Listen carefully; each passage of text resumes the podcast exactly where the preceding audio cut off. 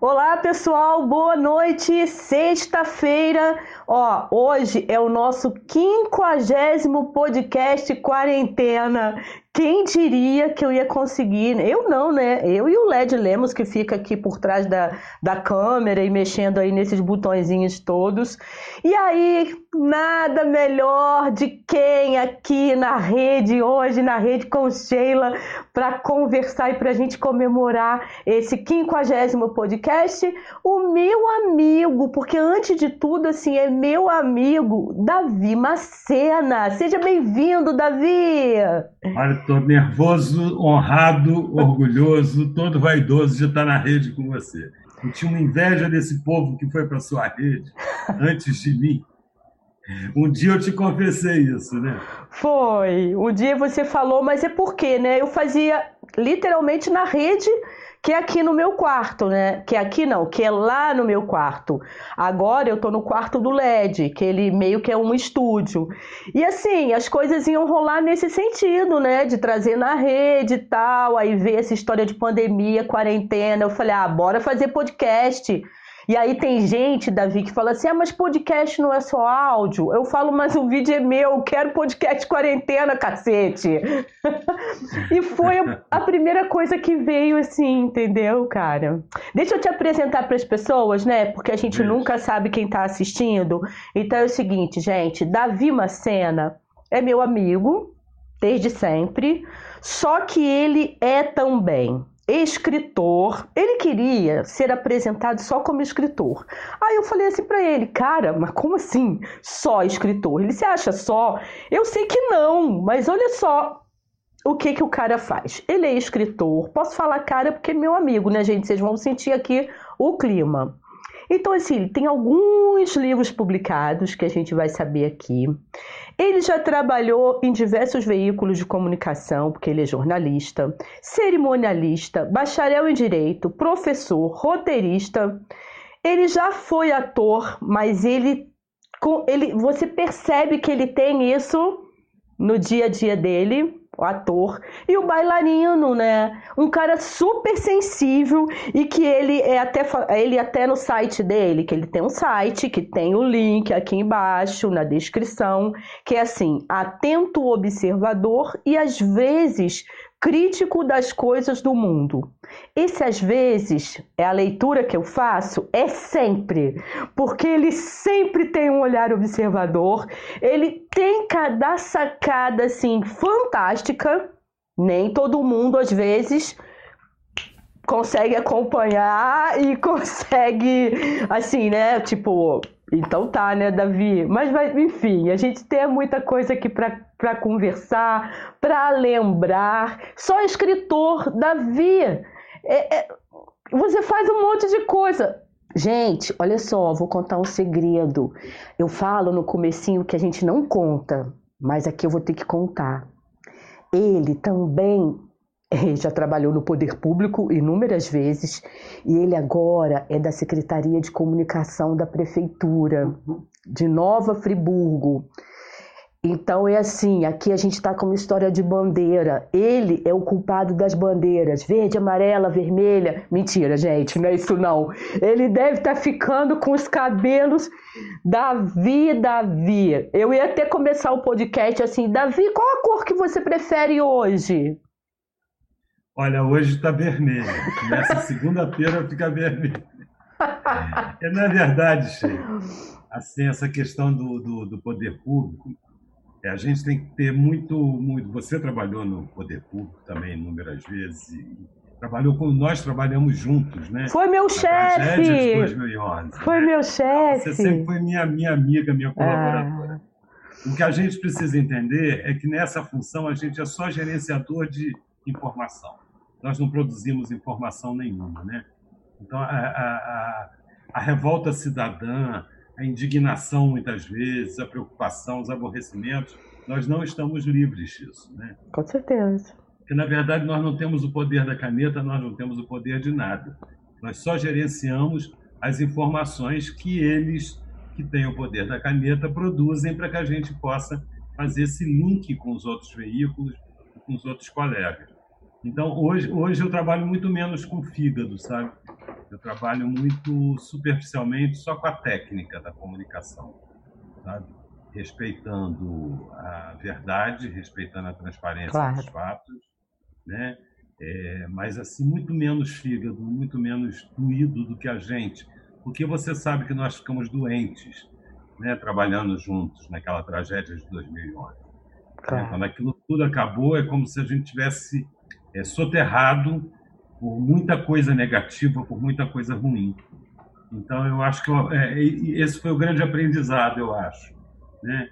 Uma coisa é quando a gente trabalha para o veículo, quando a gente trabalha é por escolha, né? Eu tenho o meu site, você tem a sua página, sua plataforma, você só produz ali aquilo que te faz bem, aquilo que te traz coisas boas. Mas quando a gente é obrigado a fazer um trabalho desse, não concordando com tudo, se a gente trabalhar com fígado, a gente morre. É, tem que ser a técnica, com certeza. Só a técnica. Agora, é. junto com essa técnica, tem essa coisa do bailarino, porque tem que ter um jogo de cintura, né? Tem que ter um. um... Judô social. Não é, cara? o judô social, né? Para você poder conseguir conduzir isso e, e tá bem. Cara, você está com uma aparência ótima. Eu, no seu lugar, não sei. não é, sei mas eu acho, eu tá acho ótimo. isso, eu acho que eu acho que muito isso, né? De, de saber distinguir até onde você deve ir, até onde você pode ir, até onde é legítimo como cidadão e até onde é só uh, o cumprimento da sua função é para isso que você é pago. Você é pago para fazer aquele trabalho técnico. Né? A idade vai te dando um pouco isso. Né? E aí, quando você fala assim, ah, por que você só queria ser anunciado como escritor? Porque a idade também vai diminuindo a quantidade de roupas no seu guarda-roupa. Sabe? Eu acho que a gente vai, vai desapegando e vai percebendo que muito título não serve para nada. Sabe? Então, é, o escritor, basta ser, ser chamado como escritor. Né? Já fico muito feliz. Agora, Davi, se não fosse aí a história, tudo bem que a gente está na bandeira vermelha, é... as coisas mudaram um pouco aí de março para cá, mas se a gente não estivesse nessa loucura que é a pandemia, onde você estaria numa sexta-feira, numa hora dessa? Eu, eu estaria voltando do, de um trabalho que eu fiz até fevereiro, que me, me faz muito bem, que é o trabalho de revisor de conteúdo, de roteiro, de dramaturgia e teledramaturgia. Então, nas sextas, às sextas-feiras, habitualmente, eu estaria no Rio, voltando essa hora para Friburgo para descansar no final de semana. Né? E é, eu achando mas... que ele ia falar assim, não, eu ia estar tá bebendo, comendo, não, recebendo não, amigos. Olha, não, que loucura! eu estava me dedicando muito a essa área de, de roteirista, né? Essa área de roteiro, que é uma área que eu gosto muito, que eu acabei estudando e me especializando. E, e já em fevereiro já havia uma sinalização de que as coisas não iam ficar muito bem. O mercado já estava muito ruim, né? Do audiovisual, estava tentando de certa forma, sobreviver a, essa, a esse olhar tão ruim acerca das coisas da cultura que a gente está vivendo no país, esse momento tão difícil, né? Então, eu estava trabalhando muito em cima do meu último livro, né, Zuzu, e estava muito trabalhando muito com essa questão do audiovisual. E aí, em final de fevereiro, eu, a gente já foi sinalizado de que as coisas não estavam bem. Em março veio a pandemia alguns trabalhos que estavam em andamento foram suspensos, e aí eu fiquei mais aqui e acabei aceitando o convite né, para colaborar, na medida do possível, nessa questão da comunicação em tempos de pandemia. Ou seja, apagar incêndio na comunicação é com você, é, né? Todo mundo é. lembra do nome, ai, Davi Macena.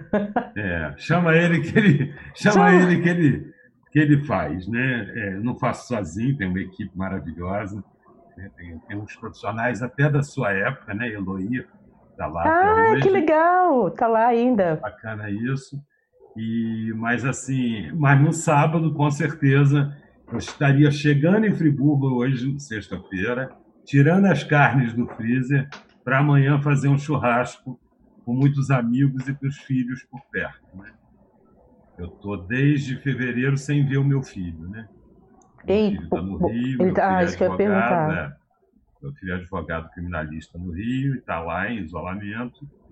E a Isadora não, a Isadora é jornalista, né? É colega nossa, está aqui em Friburgo, não mora comigo, mas a gente se vê pelo menos todo final de semana. É um grude, né? Vamos combinar que essa família, Cláudia, Davi, filho, filha, é um grude, né? Isso nas redes sociais. Você não, também não tem o menor problema de expor, né? Tipo assim, sua família, o que não, é. Não tem, não tenho, Sheila. Eu acho, eu acho que é muito claro para quem me conhece, né? Que eu sou fruto dessa família, né? Eu sou resultado dessa mulher maravilhosa com quem eu casei, com quem eu construí a família, os filhos, a nossa casa, a nossa história. Né? Isso é muito transparente. Então não tem essa, é, eu não tenho essa administração assim de personagem, sabe? Talvez é. por isso a gente não ganhe dinheiro. Se a gente tivesse administrado essa questão do personagem, colunista, jornalista, né? de uma maneira mais, é, é, visando mais o lado econômico, talvez nós dois estivéssemos muito bem. Que você também tem uma trajetória muito interessante e muito rica no jornalismo. Né? Mas, né? Mas é o que a gente estava falando um pouquinho antes aí de entrar no ar, que é assim, né? Quem, quem tá nessa linha aí da cultura e tal, enfim, passa por uns bons momentos. Inclusive, gente, os artistas normalmente têm um chapéu, né? Que passam e tal. Eu tenho os bolsos, tá? Quem quiser contribuir aí, ó, só entrar em contato comigo por e-mail, pode colocar uns dólares aqui e tal. Vários bolsos estão vazios, ou seja, podemos enchê-los a qualquer momento, sem nenhum problema. Então vocês fiquem à vontade cidade. Davi, você está em Nova Friburgo, em que bairro? Só para a gente localizar aí o pessoal moro, que está chegando. Moro na Fazenda Bela Vista. Fazenda Bela Vista fica na Estrada Onde? Velha do Amparo. Né? Você sobe pelas Brownies, passa pela Curva da Macumba. Tá. Passa pela entrada do Varginha, pela entrada do Nova Suíça, Praça da Furunfa, aí vai subindo como quem vai para o Colonial 61. Sim. Ali à direita você dobra é a Fazenda Bela Vista. Eu tenho essa Ai, casa bacana. Aqui, desde os anos 80, mesmo não morando aqui, a casa já existia. Então é isso. Mas Davi não é friburguense. De, né, não nasceu aqui. Você nasceu em Cataguases? Não. Nasci em Cataguases, Cataguases Minas Gerais. Minas Gerais, né? Porque aí a gente localiza aí as pessoas. Eu estou em Nova Friburgo, aqui no Cascatinha, que é um bairro super gostoso também, que Sim. fica no Altinho. É, assim, eu acho que se eu estivesse morando no centro, eu já teria surtado. Eu gosto mesmo de ficar retirado assim, que nem você. Agora, Davi, a gente se conhece há muito tempo, a gente tem muitas histórias né, entrelaçadas, encontros, muita coisa. Mas o que chegou primeiro na sua vida, assim? Foi o, o, o, ator, o bailarino? Como é que foi isso? Só para eu poder relembrar um pouquinho e colocar aí para gente. Então, é, eu, eu tenho. Cataguases é uma cidade de muita cultura, de muita arte, né? É um polo de cinema hoje, e foi um polo literário muito importante nos anos 20, 30, é, com a Revista Verde, com os poetas do, do, do poema Processo, né? Ronaldo Werneck, Ascânio Lopes, meu avô era maestro e minha avó era modista, costureira, tinha um ateliê em casa. Mesmo, mesmo já morando em Friburgo, e meu pai era do Banco do Brasil aqui, é, eu tinha sempre esse contato muito muito forte com Cataguases, né? E muito cedo, assim, no colégio, no Externato São José, a diretora, Dona Conceição Vicalil, toda festa me chamava para cantar. E Dia dos Pais, o Davi que vai cantar. Dia das Mães, o Davi vai cantar. Páscoa, veste o Davi de coelho. Né? Natal, veste o Davi de Papai Noel. E era o Davi que cantava e que declamava todas as poesias e tudo mais. Quando eu fui para o Colégio Anchieta, eu encontrei lá a Dona Zelma, que também era toda do teatro, toda do, do das artes. E eu fiz uma peça de teatro quando eu tinha 9 para 10 anos, O Pequeno Príncipe, uma adaptação do professor Mário Castilho, que era um homem muito, muito conhecido do teatro em Friburgo. E aquilo chamou a atenção, de uma maneira geral, E o Jaburu, então, falou com meu pai, que trabalhava no banco com ele. Falou, olha, o Davi tinha que fazer teatro. E o Sesc ficava na mesma rua em que eu morava, ficava na rua Fernando Bisotto. E lá o Guaraldi montou um curso de teatro. Uau, sim! Então eu fui com 10 anos de idade, era do lado da minha casa. Eu ia todo dia à noite, no final da tarde, para aquela casa, onde depois foi o jornal A Voz da Serra, né? eu ia para fazer esse curso de teatro. E aí eu estreiei na primeira peça desse curso de teatro, eu tinha 10 anos e o elenco tinha 17, 18. E eu sempre fiz teatro com Guaraldi, isso foi, foi, foi acompanhando a minha juventude. Foi quando eu conheci a sua irmã, a Suzy. Né? O Sesc já era na Avenida é, Galdino do Vale, número 61. Eita, ele lembra, conheci... até o, ele lembra até o número, gente. É, Uau, E eu conheci Deus. então a Suzy, sua irmã, minha querida amiga de uma vida inteira, que também fez teatro, né? E era uma época assim muito forte, o teatro amador era muito forte. E, e Friburgo ganhava todos os prêmios de todos os festivais de teatro no Brasil. Doideira. Era muito incrível. Friburgo tinha 11 grupos de teatro.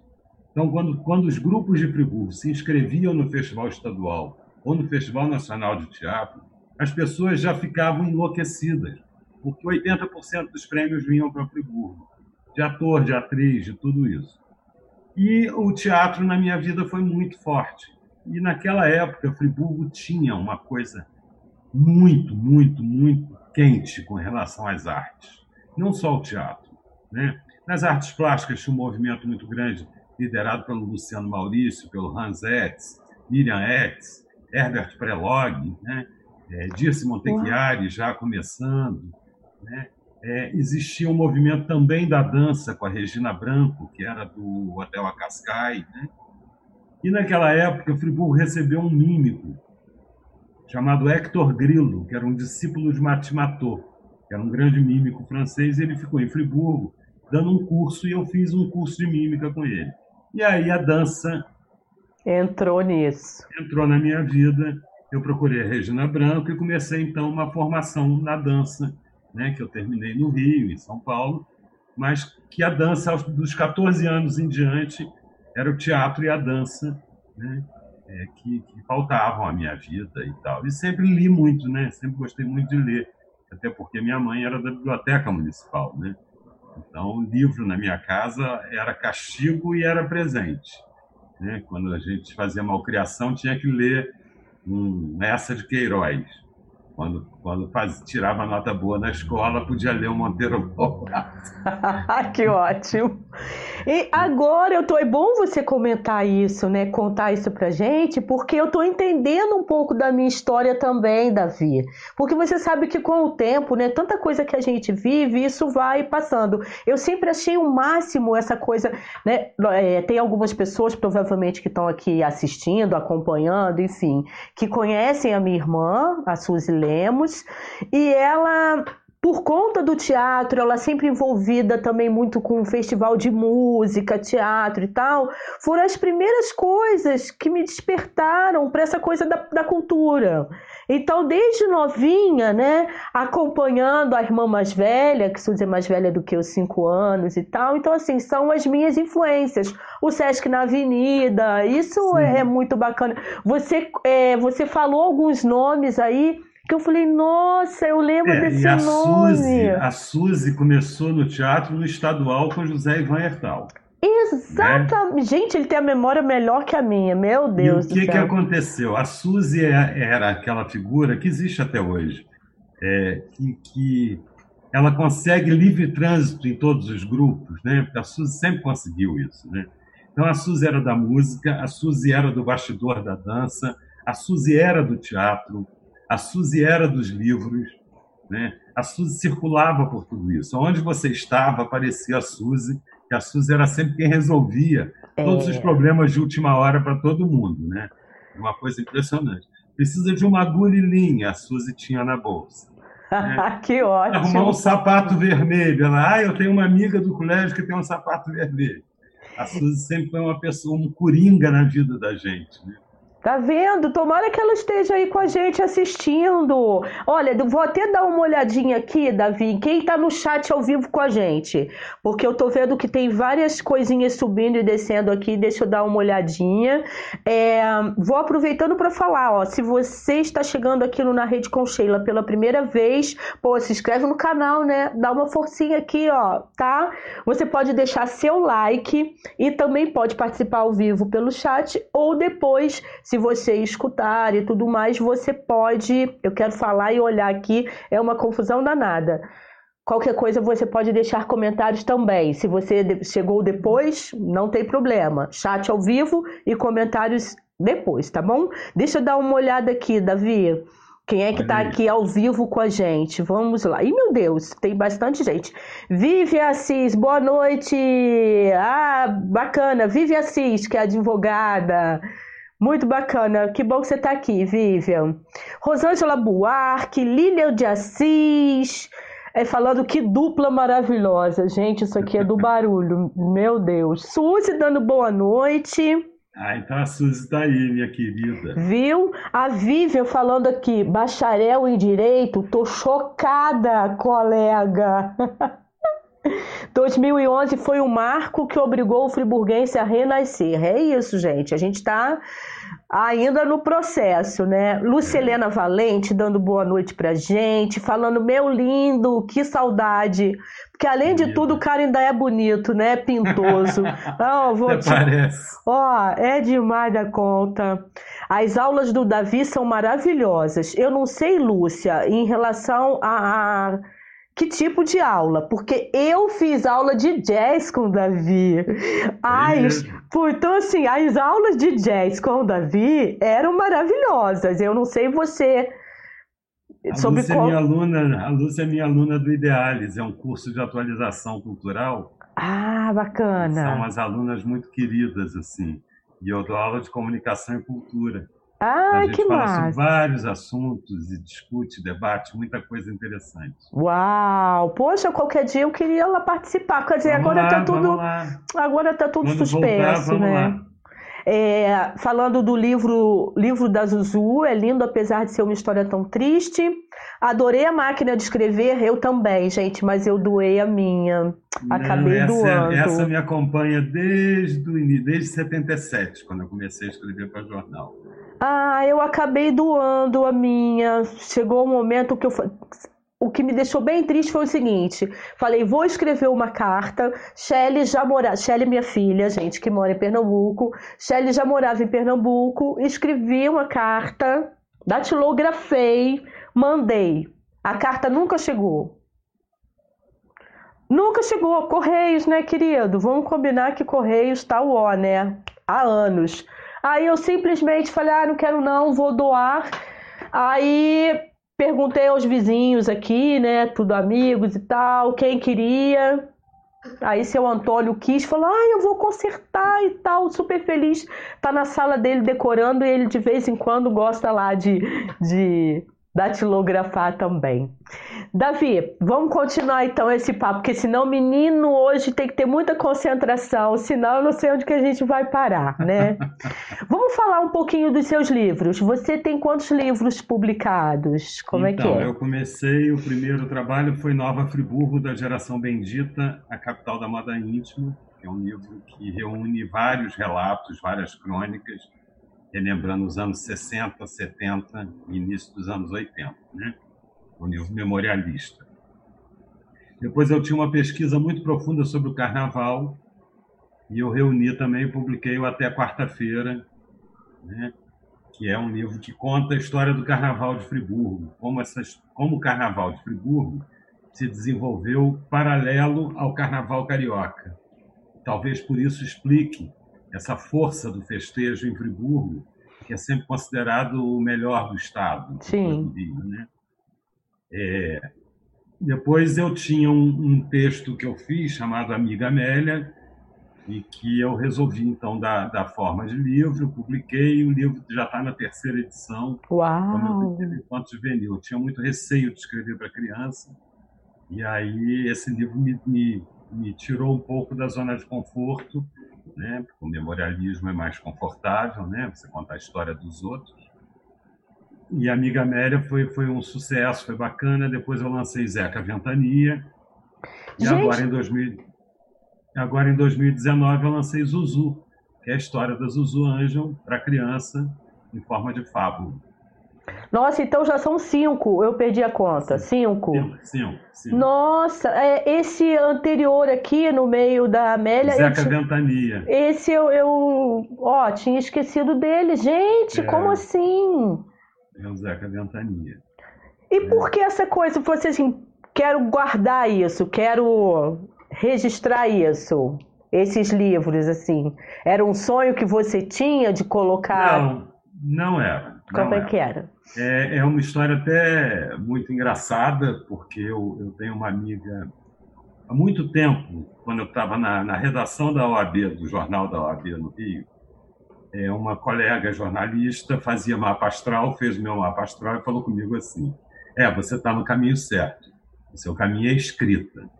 Tudo aqui leva a todas essas é, junções aqui dos planetas e tal, não sei o quê, levam a, ao jornalismo. E não é só o jornalismo, né? Eu não, não, não, me satisfazia com isso. Eu sempre gostei muito de contar história, né? Eu sempre adorei contar história, você sabe disso. Se eu sentar contigo para tomar uma, um vinho ou uma cerveja, Já. vira uma novela, né? É, se você falar comigo que está com dor no estômago, eu arrumo um jeito de contar uma história, né? Ótimo. Impressionante. E aí eu recebi uma amiga é, aqui na minha casa e ela virou para mim e falou assim: Eu não sei por que você não se lança na literatura. Eu olho para você, tudo seu tem a ver com literatura. Você devia se lançar na literatura. E quando você entrar na literatura, você não vai parar nunca mais. E foi o que aconteceu. Foi uma coisa que veio. As histórias, elas vêm, né? Eu acho que essa vivência com o teatro, essa vivência com a dança, com as plataformas artísticas, e também como jornalista, observando as pessoas, o mundo, né? é, a questão da dramaturgia, do, do, da técnica do roteiro, tudo isso ajudam bastante quando você pensa numa história e gostaria de contar essa história. Né? Eu adoraria poder só escrever para criança. Adoraria. Né? Uma coisa que me faz muito bem. Eu gosto, gosto, tenho um enorme prazer. Né? Mas você sabe que, que, assim como todas as plataformas artísticas, viver de literatura num país que só consome 30% da população tem acesso a livro, né, é uma ilusão viver de literatura. Né? Mas enquanto der, a gente vai escrevendo e publicando. Né? Eu hoje já não uso, eu hoje já não trabalho mais com editora, né? Eu hoje eu já tenho coragem, me encorajei a ser produtora independente dos meus próprios livros. Todo, todos eles são produção independente? Não, não, não, o primeiro não, né? Não, nem o primeiro nem o nem segundo. segundo. Esse, esse último é, é, a Zuzu é totalmente independente. Eu comprei os direitos da editora. Então, ele é todo meu. Então, eu posso inscrever em qualquer concurso literário, eu posso sair vendendo meu livro, é meu, é um livro meu. Né? Porque é muito angustiante você ficar esperando um acerto da editora e quando você chega lá no banco e puxa o seu extrato, você vê que depois de um ano ela depositou 230 reais. Nossa! Aí você diz assim, não, tem alguma coisa errada, né? Então, a partir daí eu resolvi que eu ia ser dono do meu nariz e que eu ia ser editor dos meus próprios livros. Então, Vou... daqui para frente vai ser assim. Você é aquariano, né? Aquariano com ascendente em escorpião. Ah, tá explicado. Eu não sabia. É por isso que é aquariano, né? É isso. Agora, o escorpião vive dentro da pessoa, assim, né? Porque é a coisa da intensidade, né? É, é isso mesmo que você sente? A coisa assim, tudo seu é, é muito, muito intenso. Muito intenso. Muito intenso muito intenso. Né? Tudo que você faz, você se coloca inteiro. Tem alguma coisa que você faz, mas fala assim, ai, isso eu não queria fazer muito, assim, não combina muito comigo. Eu não faço nada, eu não faço nada do que eu não gosto. É mesmo. É, eu, eu, eu, eu fiz isso até os 30 e poucos anos, eu me submeti a isso. Depois, eu acho que aos 36, mais ou menos, eu comecei a, a trabalhar muito isso, de aprender a dizer não. Né? Então, hoje eu digo não com muita facilidade. Muito trabalho, inclusive, que é da área de, de, de roteiro e tal. Muitas coisas que me chegam assim: ah, Davi, eu tenho um argumento, eu preciso de um parceiro, de um colaborador para a gente fazer uma série eu leio o argumento. Se aquilo não tocou meu coração, eu ligo para a pessoa e digo: olha, nesse momento eu não tenho interesse. Entendeu? Tem uma frase da Frida Kahlo que eu amo, que é assim: onde não houver amor, não te demores. Ah, sim. Entendeu? E, e assim, isso eu tomei para minha vida. Eu só faço aquilo que eu amo, aquilo que eu gosto, aquilo que me faz bem. Né? Quando quando que você foi secretário de Cultura? Você já foi várias vezes secretário de Cultura, né, Davi? Fui secretário de Cultura em 2012, quando a gente conseguiu, é, com muita dificuldade, aprovar a lei do sistema. Né? E a gente, Friburgo, deve muito isso a você. Deixou seu fígado no caminho. é, né? uma... Deixou seus miolos, seu fígado, seu sangue, sua uhum. saúde foi ficando pelo caminho. Mas você foi a pessoa, assim, é, necessária naquele momento. Né? Não foi só, só a lei do Sistema Municipal de Cultura, mas a lei do artista de rua, né? Foi a lei de tombamento do patrimônio histórico. Foram muitas ações em que você foi importantíssima apesar de ter deixado a sua saúde pelo meio do caminho. É, e eu tava. Por que, que eu estou perguntando isso? Porque teve uma vez que você estava secretário de Cultura e eu fui te pedir alguma coisa, porque eu trabalhava no poder público, mas a gente dividia, né? A Sheila do poder público e a Sheila que participava do Conselho de Cultura. E eu fui pedir alguma coisa pro Davi, a gente já discutiu, gente, não pensa que sempre foi assim, não. Nós já brigamos muito. Já brigamos. Eu fui pedir alguma coisa para ele ele, ele disse não. Com todas as letras, tudo que tem direito, pontos, com aquele não bonito, sabe? Aquele não e ponto. Aí eu falei, hum, então foi depois dos 30 anos. Foi, ele... foi. Perfeito. Mas e depois assim... eu fui secretário de cultura também, naquele outro momento em que despejaram a oficina escola, é. né, num ato muito covarde. É. Né? É, cortaram os eucaliptos da praça. Eu né? acho que foi nessa época. Foi nessa época. Ah, você foi lá e falou assim: Eu queria um depoimento seu enquanto secretário de Cultura. Eu falei: Não, eu não vou te dar um depoimento, porque não fui eu que cortei a árvore. Foi, foi. E fui eu que despejei a oficina escola. Entendeu? Então não é justo que você queira que eu dê um depoimento. Vai pedir um depoimento a quem fez isso. Agora né? imagina, o cara é aquariano com ascendente escorpião. Eu sou leonina com ascendente escorpião. Então era assim, uau, né, uma loucura. Mas aí nós somos amigos. Mas era a gente sempre foi amigo e sempre né? bateu de frente e era... sempre rimos muito. É verdade, cara. Sempre fomos muito afetuosos um com o outro. Porque o fato de discordar não significa que a gente não possa se amar. Mas vamos né? combinar, Davi, que são poucas as pessoas que conseguem ter esse tipo de relacionamento. Pelo menos na minha experiência de vida. Na ah, sua sim, eu não sei, sim, mas na minha experiência sim, é. são poucas as pessoas que podem é. ter mas tem uma coisa que eu aprendi que é muito é, que eu acho engraçada, assim, porque eu acho engraçada mesmo, porque é fruto de muito, muito desgaste, de muita é, é, espera, né? Porque a gente fica esperando do outro, às vezes, aquilo que o outro não tem para dar. Né? Verdade. E a gente acaba sofrendo por isso. Né?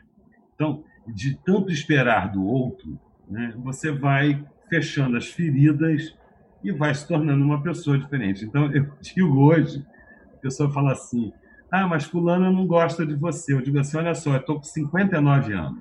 Eu já passei da idade de fazer inimigo.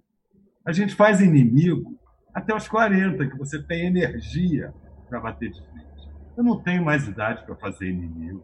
Isso. Ou a pessoa gosta de mim ou ela não gosta de mim. Né? Eu não desgosto de ninguém, Sheila. Eu não desgosto de ninguém. Eu tento é, eu tento me melhorar, me afeitar, sabe assim, me melhorar interna e externamente, é, esperando menos das pessoas e cobrando menos das pessoas e tentando não julgar, sabe? O tempo todo é esse exercício, porque eu acho que a gente vai melhorando, sabe? A gente e... vai Ficando vai mais leve. É, e a gente vai ficando mais leve. É, porque tem pedra que não é para o ombro da gente, né? Com certeza. Pedra que não é da gente. Tipo assim, né? O que, que você tá carregando? Eu diria, ele fala pedra porque ele é mais chique, né, gente? Eu falo na mochila. Porque assim, o que, é, que, eu tô, é o que, que eu tô carregando na mochila que não é meu? Por que, que eu vou colocar é isso, meu. né? Então. A gente respira assim e segue. Você faz alguma meditação, yoga, alguma coisa, Davi? Você tem esse Não, lado? Eu, eu, eu, já tentei, já fui macrobiótico, né, na época da dança. E, assim, vivi muito esse período da, da, do, da dança moderna que tinha um viés muito para essa coisa do, da, da meditação, do, do, autoconhecimento. A dança tem muito isso, do corpo, né?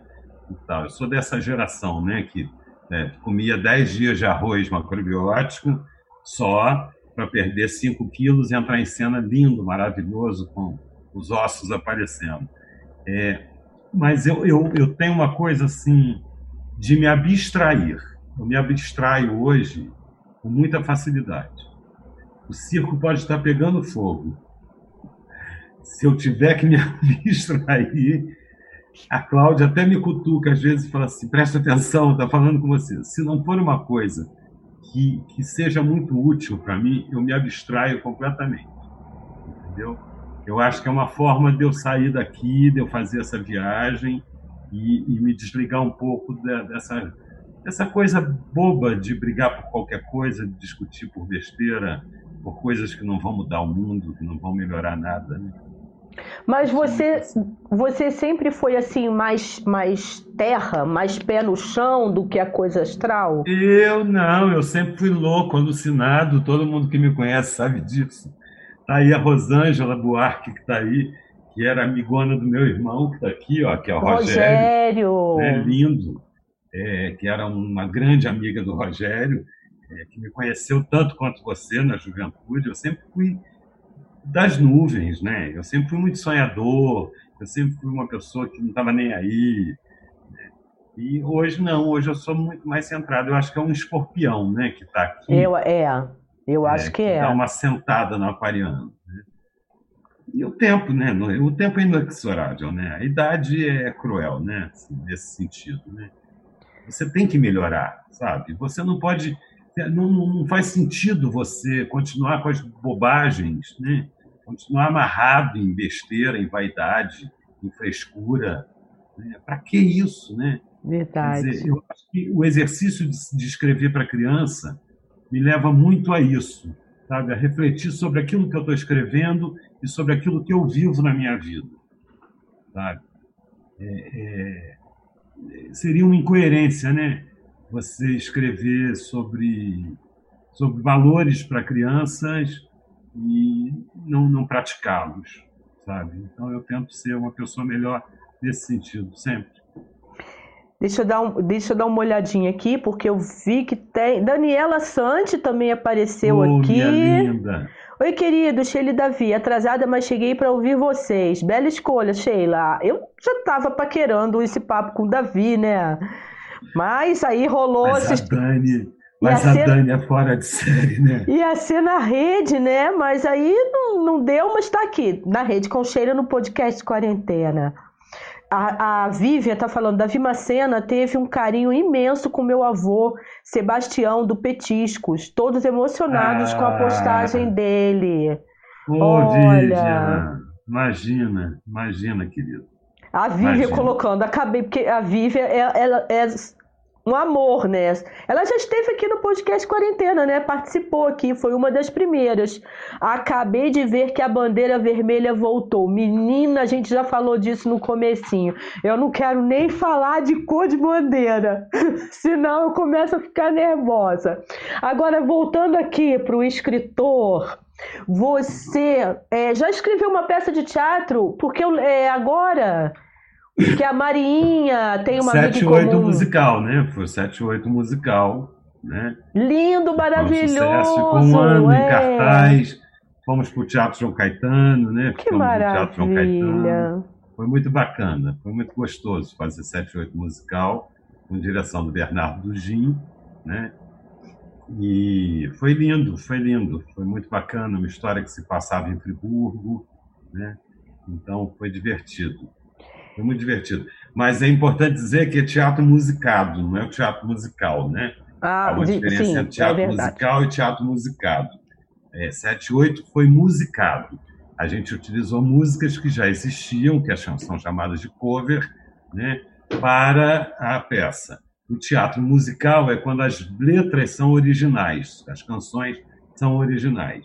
Perfeito. Estou fazendo um trabalho agora chamado O Amor e o Poder, que já é sobre os anos 80, né, baseado na, na trajetória da cantora Rosana. É um texto em parceria com outro roteirista, o Lohan Lage, né?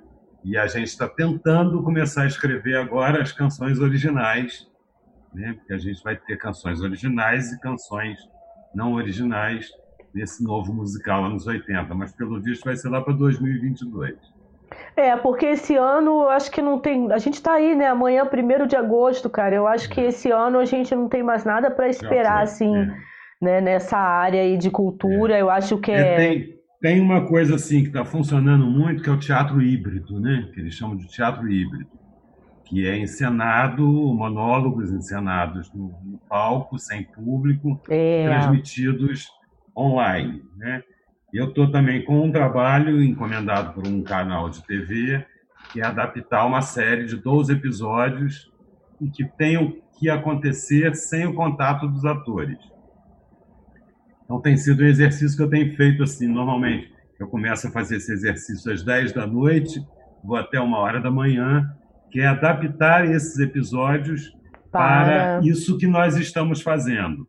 Entendeu? Sim. Então, seria é, esse grupo social desses atores, esses personagens, se encontrariam pela tela da televisão, da, do computador. Do computador.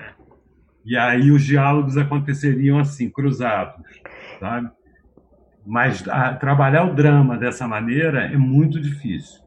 Né? É, eu tenho assistido algumas peças, assim, até por indicação da Daniela Sante, que é diretora de teatro que está aqui acompanhando a gente. É, eu tenho assistido algumas e tenho adorado, porque nunca que eu podia imaginar na minha é, vida é, que isso seria isso. possível. E eu, é. eu acho que eu dei sorte, sei lá, mas os trabalhos que eu, que eu já assisti são, estão excelentes. Assim, é, trabalhos... Para quem, é, quem escreve é muito complicado porque a gente tem que trabalhar com uma coisa chamada delay, né? Delay. É, porque tem o tempo da comédia, tem o tempo da tragédia, tem o tempo do drama, né? Daniela está aí, ela sabe disso melhor do que ninguém, porque é uma grande atriz, uma grande diretora, uma mega professora, né? E o delay, é, muitas vezes, ele é, que é, é esse tempo na transmissão, né? Do que eu falo e de do tempo que ele chega para você é. é. o problema da emoção no delay, né? É, e tem mais. Ah, mas esse, esses espetáculos que você está falando, eles seriam gravados para. É, no ser... meu caso, seria teledramaturgia, seria série. 12 é. episódios, né? É, tem até o nome já, que é. Nada do que foi será. Se passa na é. pandemia se passa na pandemia, é a história de uma família que de repente que já não se via habitualmente, mãe, filho, marido não se viam, eles tinham pouco tempo de convivência, as coisas estavam num momento em que era necessário que eles falassem muitas coisas para retomarem o processo familiar. E enquanto eles estão todos na rua, o pai viajando, a mãe em trânsito, o cara na casa da namorada. É, acontece a pandemia e eles são obrigados a continuar onde estão. E eles Uau. começam a ter o contato direto via é, meeting. Né? Então, é, todos os problemas familiares começam a ser resolvidos na tela de um notebook. Nossa, vai ser ótimo isso. São 12 episódios, né? Caramba! E é muito, muito divertido, mas é um trabalho muito difícil, está sendo muito difícil fazer essa adaptação. Então, em relação à peça aí que você escreveu para o Dujin, né? Foi a única, Davi? Parece que eu, eu vejo seu nome em tanta coisa. Gente, o nome do Davi, assim, passa um passarinho, aí tá escrito assim, Davi Macena. Aí você abre um jornal, tá Davi Macena. Aí você acessa um site, tem Davi Macena. Explica, menino. É assim, eu chego em casa e falo assim, Daniela Santos me chamou para coreografar uma peça dela. Aí a Cláudia fala assim: é, você tem pouca coisa para fazer, né? Então. Eu, Mas né? é isso. Mas é isso. Assino figurino disso, faço o argumento daquilo, sou jurado daquilo. Não tem jeito, né? Isso aí não tem jeito. Isso é meu, eu, eu dou um jeito de resolver tudo isso. Né? Eu, eu sou muito jurado. Eu fui agora jurado do Festival de Cinema do Rio.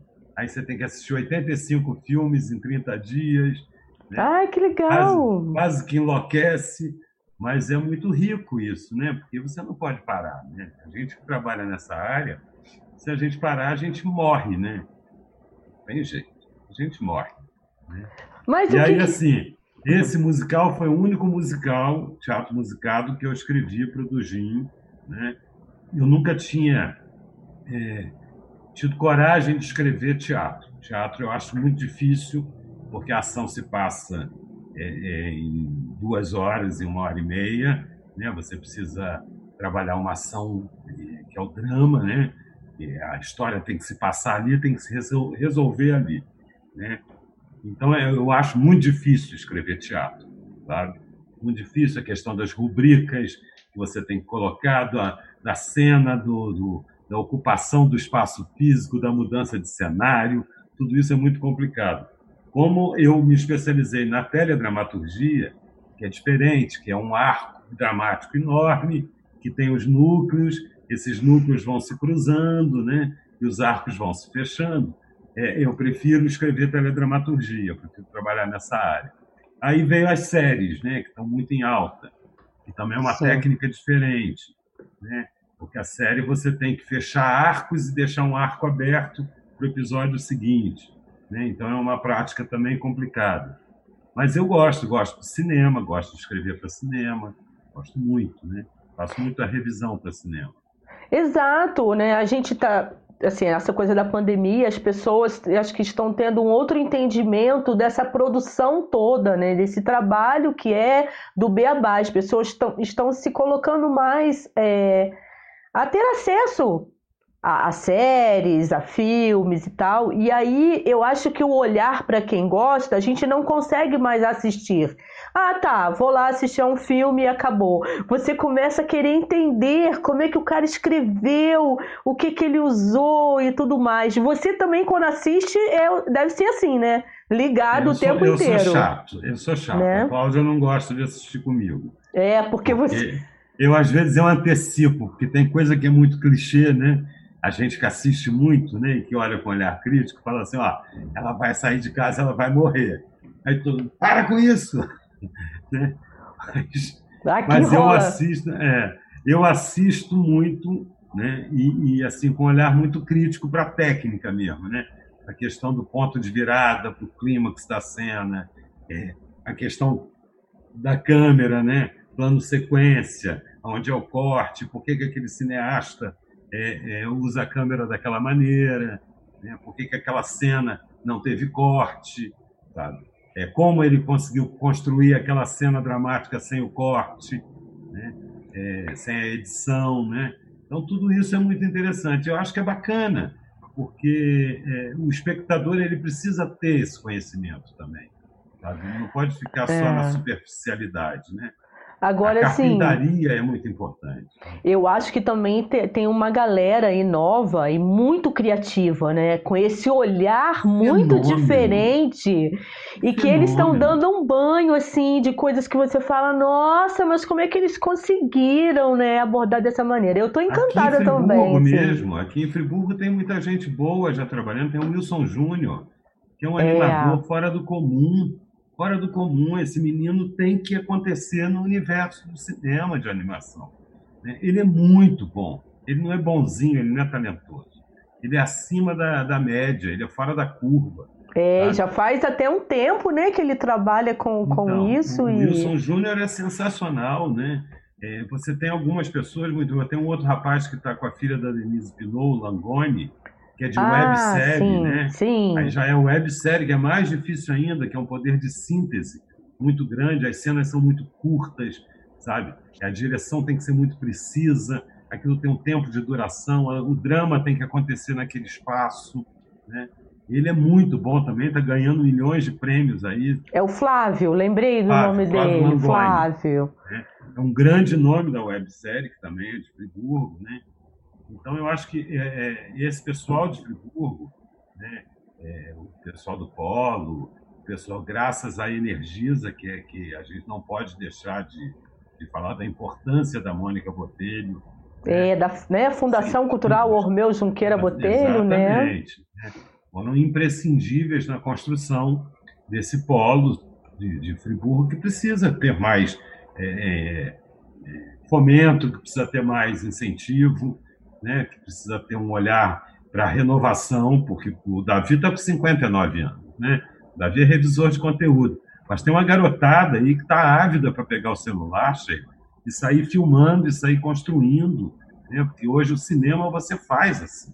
Né? Você é faz com o seu próprio celular. Né? Então é muito interessante, muito rico. Essa garotada está mandando muito, muito. Impressionante. Você se imaginava fazendo isso tudo aí no começo da sua vida? Porque assim, que... é uma coisa atrás da outra, né? É aquilo que você falou que não dá para parar literalmente, mas às vezes assim, ah, eu lembro que quando eu era novinha, ah, eu queria ser jornalista, né? E eu fiquei muito aí, atriz, fiz muito teatro com Dani e tal, mas o negócio não não fluiu. Você não, cara. Você foi fazendo e o negócio foi fluindo e está fluindo ainda, né? É, é, é essa inquietude, né? Eu estava fazendo letras na UF, né? Eu parei. Essa eu não sabia. É, Eita. Fiz vestibular, passei, já fiz um, tenho um MBA em gestão, mas resolvi que queria fazer letras. Não sei por que também não.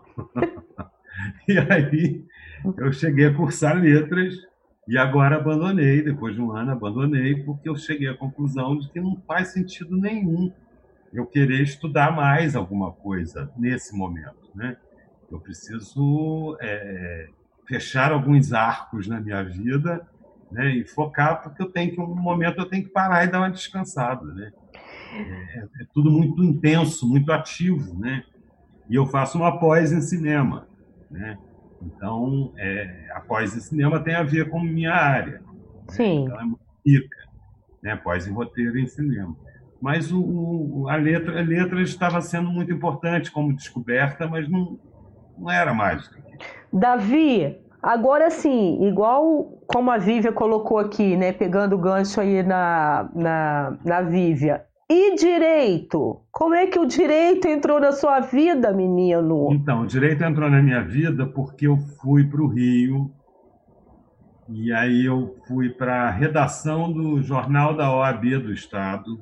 Hum. Eu assumi a editoria do jornal Tribuna do Advogado, que era um jornal muito emblemático na época da ditadura, né? E era um jornal muito importante. E aí eu fui trabalhar nesse, nessa redação como chefe do departamento. Hum. E a primeira matéria que eu fui fazer foi com um desembargador, não sei se está vivo ainda, Ney Valadares. E na entrevista que eu fiz com o Ney Valadares, ele falou data vênia três vezes, como resposta a perguntas diferentes. Aí, na terceiro, no terceiro data vênia dele, eu falei assim, o senhor podia me dizer o que quer dizer data vênia? Ele falou data vênia, data vênia é data vênia. Depende de onde está o Data Vênia. Eu saí de lá, entrei Louco. no táxi, fui para a redação e falei, gente, o que, que é Data Vênia? Aí eu fui transcrever a matéria, ainda era gravador, né? Aí comecei a transcrever a entrevista. Ele era presidente do, do da Justiça Federal. É, comecei a transcrever a entrevista e procurei um advogado que estava na sala ao lado da redação e perguntei: o senhor pode me dizer o que era Data Vênia? Aí ele me disse o que era data vênia e encaixava em uma das respostas. Fazia sentido. Mas nas outras não fazia não. sentido. Aí eu fui ao gabinete e é, encontrei o vice-presidente da OAB, que era o Celso Fontinelli, e falei, doutor Celso, me explica o que é data bene. Ele me explicou e não cabia em nenhuma das três respostas. Aí eu virei para um outro advogado, Sérgio Sveiter, que era o presidente da OAB, que hoje foi deputado federal, é uma pessoa muito conhecida. Falei, Sérgio, o que, que eu faço? Ele falou, faz direito. Você, para ser editor do jornal da OAB, tem que ser. Você precisa fazer direito para entender né, é, o código linguístico jurídico né, e para entender esses jargões, essas expressões e tudo mais. Então eu fui fazer faculdade de direito e me apaixonei pelo direito. Sério? Eu fui um brilhante, eu fui um brilhante aluno de direito e os meus professores, Sérgio Cavalieri, eu fiz no Estácio Rio, né? É, todos eles diziam para mim, Fernando Fragoso, diziam para mim assim, Davi, você tem que terminar e fazer concurso, porque você vai ser um brilhante promotor. Né? E eu nunca quis fazer concurso. Na verdade, eu terminei, me formei em Direito, né? o Direito me auxiliou muito na minha vida, me auxilia até hoje, mas eu nunca advoguei. Eu só estagiei na vara de família, é, no Rio, mas não, não, não, não advoguei. Né?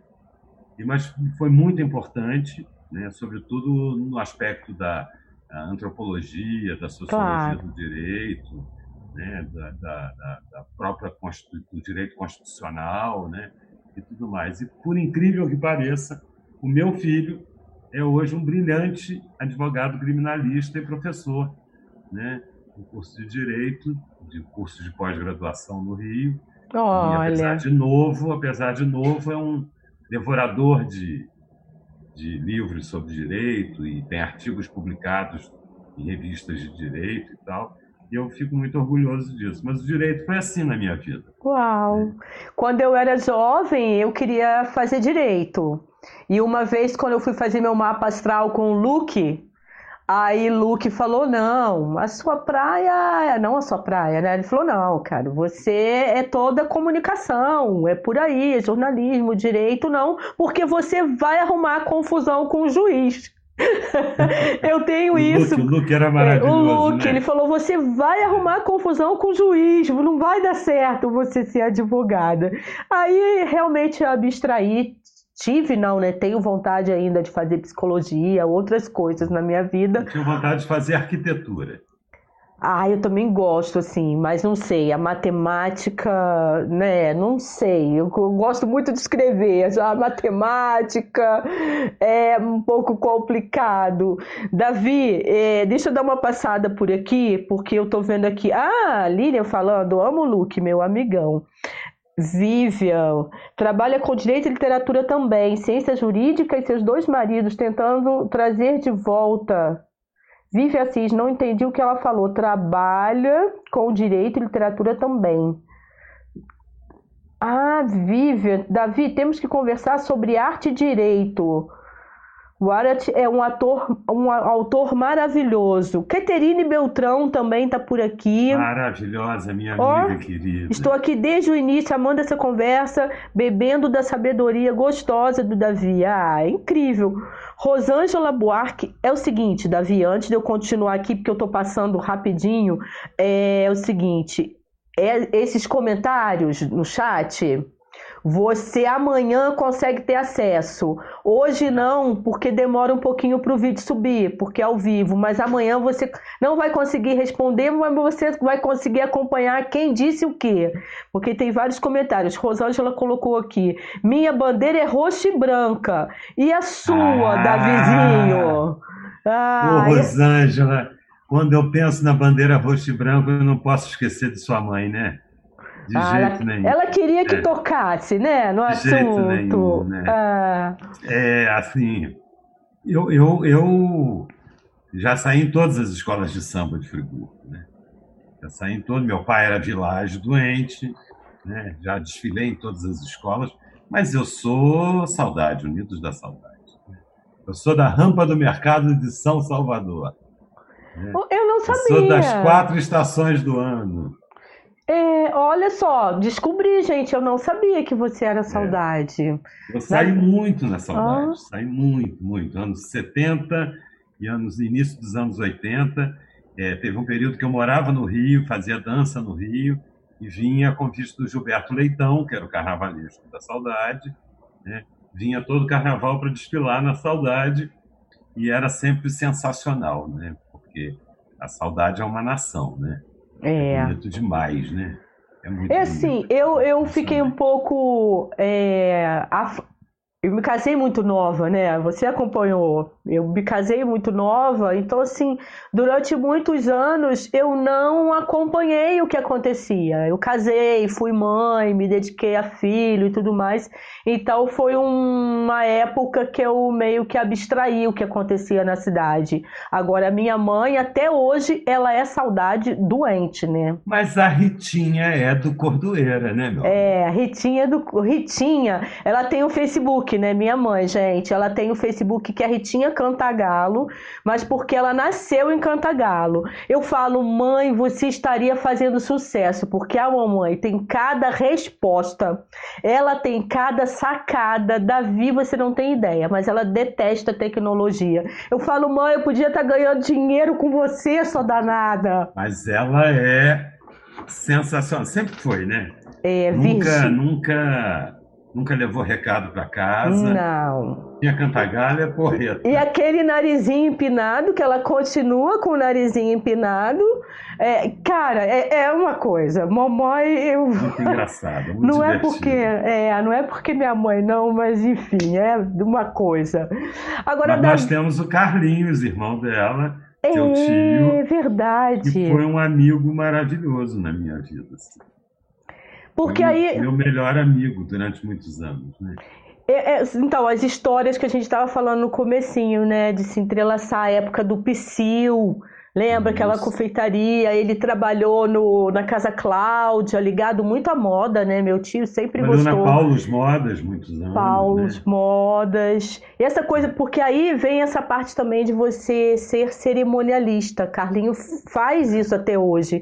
É ele, tra ele trabalha na Fundação de Cultura de São, de São Luís do Maranhão. Luís do Maranhão. Isso. Né? Então, assim, é, até hoje, ele que faz essa parte parte toda. Não sei como é que tá agora, a gente não tem se falado muito aí esse último mês.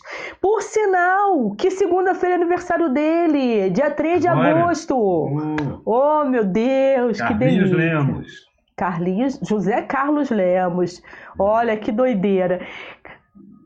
Só Desde... comprava, só comprava mocassim de pelica. É, então, menino, quando a gente começou a conversar, a gente foi assim, né? É, eu coloco as coisas lá, eu publico na internet, Davi publica, a gente tá sempre, né, um olhando o outro, o que que faz e tal. Aí um dia coloquei uma foto da minha irmã, né, da Suzy com o Carlinho. Eles foram meus padrinhos de casamento do meu primeiro casamento. E aí o Davi, nisso a gente já estava começando a namorar para fazer esse podcast aqui, né? Aí Davi me manda um áudio todo Ai, que saudade! Eu lembro do mocassim. Nossa, foi assim, né? Uma coisa bem. É, um mocassim cinza de perlê. Gente... Era um couro melhor do que a pelica, um perlê cinza. Aquele mocassim, eu tinha uma inveja daquele mocassim no pé do Carlinhos. Aqui, Davi, você chegou a desenhar, você chegou a desenhar, você é... Trabalhei, eu fui, eu fui desenhista da Racan Tecidos ah. em São Paulo né? Uhum. Trabalhei como desenhista do, de alguns ateliês é, nesse período que eu fiquei em São Paulo, em 81 e 82. Foi da Madame Borisca, trabalhei com Ney Galvão, com Clodovil, Barato. Ronaldo Esper. Nossa, olha, minha memória, cara, você está ajudando, porque eu falei, gente, essa parte eu acho que quase ninguém sabe, hein? Né? Ganhei, ganhei você... o Prêmio Santista de Moda em 82 mas a moda passou na minha vida assim muito muito superficialmente, né? Apesar de, é, claro que o traço você não perde, né? O conhecimento técnico de modelagem você não perde, o conhecimento de tecido, de textura mudou muita coisa. Hoje são os tecidos inteligentes, são outras fibras, outros caimentos. Mas eu sou de uma época de rendas francesas, de crepe Georgette. Nossa! Pau, de seda pura, né? De organdi, organza. Então... Mas trabalhei, trabalhei com isso também. Mas dá uma frustração, cara, porque assim, minha mãe, né, era costureira. Ela ainda a mãe costura muito bem. Ela né? ainda costura para bisneta, né, para Clara Luz Divina, que é a minha neta. Então assim, eu aprendi essa coisa da. Eu gosto de moda. Falo, falei psicologia, mas eu acho que eu ainda quero fazer moda. Porque tá aí uma coisa que eu acho incrível por conta de brincar, né? Eu não gosto da coisa básica, você sabe disso, né? Eu não consigo, assim, a camiseta Ering é muito bacana. Mas se eu puder colocar alguma coisa aqui, dar uma incrementada. Enfim, eu já vou mudando o tom. E aí, hoje em dia, para você comprar. Eu tava conversando isso ontem com a minha mãe, cara. Pra gente comprar uma roupa é muito complicado. A gente que aprendeu o que, que é diferente, é. o que é bonito. Aí hoje você vai numa loja assim. Você até acha, né? Por isso que eu adoro linho, até hoje, é. adoro linho. Assim, eu acho que você colocou uma peça de linho, você tá bem vestido, você vai e tá ótimo, né? É verdade. Mas... E a, a, Ritinha sempre costurou muito bem, né? E a Suzy sempre teve muito talento, né, para arte, né, para artesanato, para bordado, para tricô, crochê, né? Suzy, então acho que complementava muito a Suzy com a Ritinha. É. Podia, abrir uma, podia abrir uma grife. Não é? Tinha Cantagalo Modas.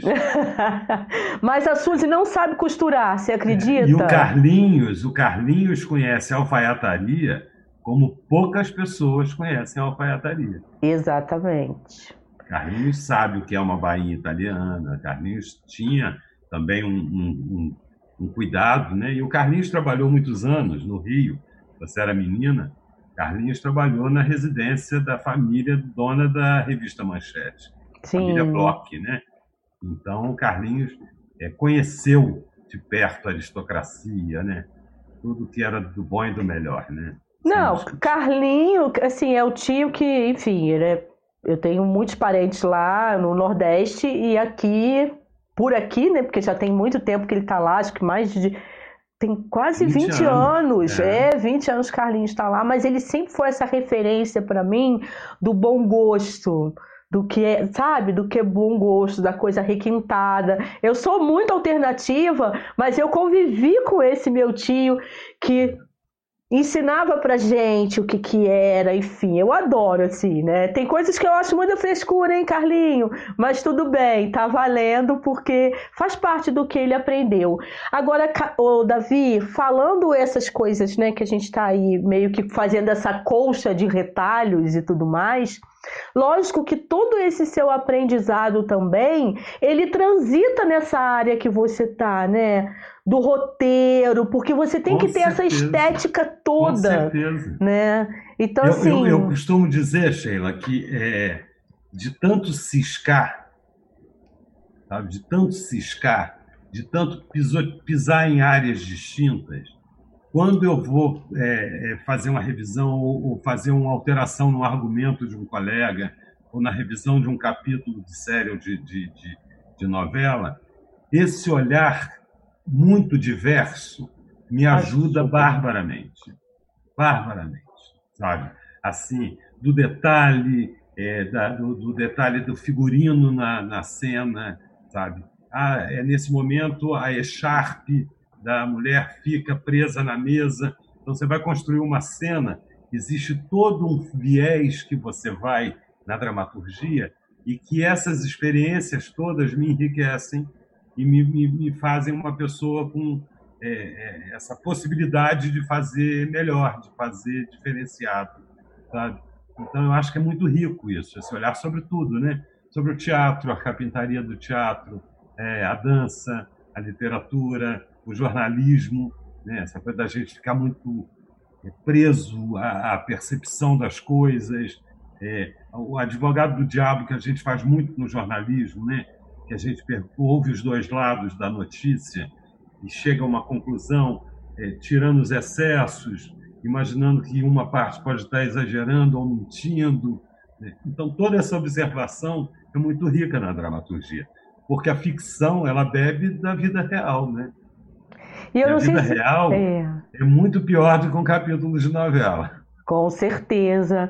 E eu não sei se você vai concordar comigo, mas assim, né? Em...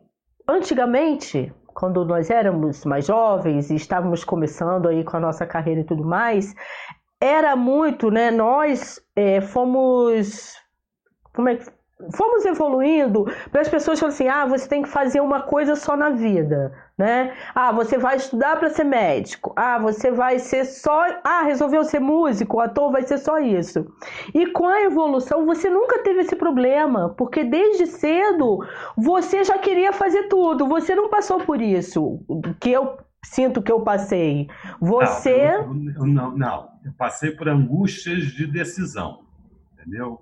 Ah. É, eu, eu, tenho, eu percebo, por exemplo, que é, do, no momento em que essa pandemia começar a acabar, né, e as oportunidades começarem a voltar nas áreas em que eu gosto mais de atuar, eu vou ter que mais uma vez fazer uma decisão. Né? Mais uma vez eu vou ter que abrir mão de alguma coisa para fazer. Também não é simples. Eu acho que a vida do cara que tem uma única profissão, que estudou uma única coisa, e que tem uma única rotina, deve ser muito mais fácil. Pode parecer mais chata. Mas é isso que eu ia falar. Deve ser mais fácil. Mais né? chato. Mas deve ser mais fácil você fazer o mesmo é, roteiro todo dia, né? coloca o jaleco, entra no consultório, atende o paciente, dá a receita, sai, vai para o outro consultório. Deve ser muito mais fácil do é. que a nossa vida. Porque Mas... a nossa vida é uma loucura. Eu queria é o... entender por que é que inventou reunião, Sheila. Mas é isso. Mas se não tivesse isso, eu acho que também não ia ter graça, Davi. Eu acho que assim, não ia ter jeito. Imagina, a gente está passando por uma pandemia. O problema é sério, é gravíssimo. Eu não sei se você está trabalhando de casa ou você está. De casa, só você... de casa só de casa. Eu ainda falei, cara, eu acho que eu não vi nenhuma foto sua de máscara. Eu acho que Davi não tá saindo, porque eu não vi Davi sair, cara. Mas você bota a máscara para poder. Oba, eu vi. Que eu falei. É por falta de máscara, tô de máscara. Mas eu falei, cara, eu acho que Davi tá passando 24 horas em frente a um computador, a uma telinha, né? Basicamente é isso, né? Isso, isso é assim, é muito cansativo, né? É, com os horários todos marcados, porque eu sou muito é, meticuloso nisso. Né? Então, eu tenho um horário em que eu trabalho com os roteiros que estão em andamento, eu tenho um horário que eu faço meu trabalho para a prefeitura, eu tenho um horário do meu almoço, eu tenho um horário das postagens do meu site, eu tenho um horário das pesquisas que eu faço, porque eu tenho alguns projetos para o ano que vem, tem duas biografias uhum. que já estão hum. encomendadas, né? duas biografias de duas pessoas daqui de Friburgo, já encomendadas. Então, eu tenho lido muito biografia para exatamente estudar os caminhos de uma biografia, da escrita de uma biografia. Né? Então, é, é, o meu dia todo assim, mas eu o dia inteiro sentado à frente do computador. Isso é muito ruim. É, para é, minha por... coluna, para minha coluna então é muito ruim. É, para coluna e por conta de muita informação, assim, de vez em quando é bom essa coisa do relaxar, escutar uma música, fazer uma outras coisas para poder. É, eu não gostaria de estar na sua pele não, assim, por conta de também estar neste momento no poder público, que é muito cobrado, enfim, a gente não está aqui para falar se está bom, se está ruim. É, em qualquer momento, é, é, a cobrança enorme, né? Quem já trabalhou lá, em qualquer pasta, um ano eleitoral. mas, que... mas mudou muito, assim. É, é muito o jornalismo doido. mudou muito, né? Muito, nossa! Muito, muito. O jornalismo é outra coisa. Muito é, eu, eu, tenho muita preocupação em relação a isso. Eu acho que os colegas é, viraram caça-likes, os colegas viraram pretendentes a cargos em grandes emissoras, então eles já saem querendo fazer jornalismo investigativo, partindo da premissa que tudo está errado no mundo. Né? Então isso é muito cruel. É. Né? Muito cruel, isso não é jornalismo. Sabe? Jornalismo é uma apuração. A primeira coisa que se aprende é apurar, né? No jornalismo. Apurar é saber a verdade sobre os fatos, que não é a sua verdade, que não é a verdade do veículo que você representa, Né? É muita é, é responsabilidade. É verdade, muita responsabilidade. E eu acho que eles hoje, infelizmente, não estão, é, não têm base e não tem mercado, porque é um mercado cada vez mais complicado, onde todo mundo sonha em ser um Guilherme Peixoto, que é um colega maravilhoso nosso de Friburgo, Sim. que ascendeu e está fazendo uma carreira brilhante como jornalista, sem nunca ter se afastado da ética, do respeito e da educação. Né? Verdade. É muito importante. Sem educação, sem respeito, nenhuma profissão você acontece. Nenhuma. Verdade. Eu fico muito preocupado com o destino do jornalismo atual. É. é. Eles chegam metendo o pé na porta como se todo mundo fosse bandido e devesse alguma coisa. Parece que está pegando fogo no parquinho, sabe? E eu digo assim, não, não é assim. A informação não pode ser tratada dessa maneira. Porque a informação tratada dessa maneira, ela é leviana e ela vai respingar em alguém. Ou é no veículo que perde o crédito, ou é na fonte que perde o crédito. Então é preciso que a gente tenha um certo cuidado com isso. Nós somos de uma geração que a gente levava três, quatro dias para apurar uma matéria. É, e hoje em dia. Hoje eles botam na, na, pergunta assim: deadline, 15 horas. Que deadline? deadline é meu que sou fonte, não é seu que, que é jornalista. É, é, tá é muito... preciso que tenha respeito sobre a fonte, né? porque senão você banaliza a fonte. Né? Como é que eu vou marcar com uma personalidade uma entrevista e vou dizer para ela: o meu deadline é 15 horas? Que é isso? É uma inversão de valores, né? É. Ficou tudo então... muito, tá muito doido tudo isso. Eu bati um papo muito bacana aqui na quarta-feira, hoje é sexta, né? Na quarta-feira com o Guilherme Alt, da Sim, Voz da talento, Serra. Talentosíssimo. Né? Exatamente. Eu até falei com ele, falei, Guilherme, em alguns momentos, às vezes eu tinha até medo, porque eu, como assessora de imprensa, né, fiz isso durante muito tempo. Agora, por conta da, da pandemia, é que eu estou sem trabalho esse ano. Então, assim, era, eu falava, Guilherme, às vezes eu tinha um certo medo de você, porque ele passa uma postura também. Ele falou, ah, Sheila, quando eu estou no meu trabalho, na concentração, é aquilo, eu abstraio qualquer outra coisa. Então, muito bacana a postura dele, assim, né? É, é novo, é 33 aninhos, então a é. gente é, pode falar assim. E falando aí sobre jornalismo, Davi, tudo bem, né? Então tem essa coisa que a gente está aprendendo. Eu, na verdade, eu acho que assim, eu acho que todo mundo tem que se reinventar, cara, por conta aí dessa pandemia. O momento é de se reinventar. Agora, você também foi muito conhecido aqui na cidade por ser colunista social, né, cara? Pois você é, fez isso durante muito louca. tempo, né, Davi? Foram 35 anos de colunismo social. Nossa, uma Só vida, hein? É, uma vida. Né? E assim, eu peguei vários estágios, muito, alguns até muito engraçados, né?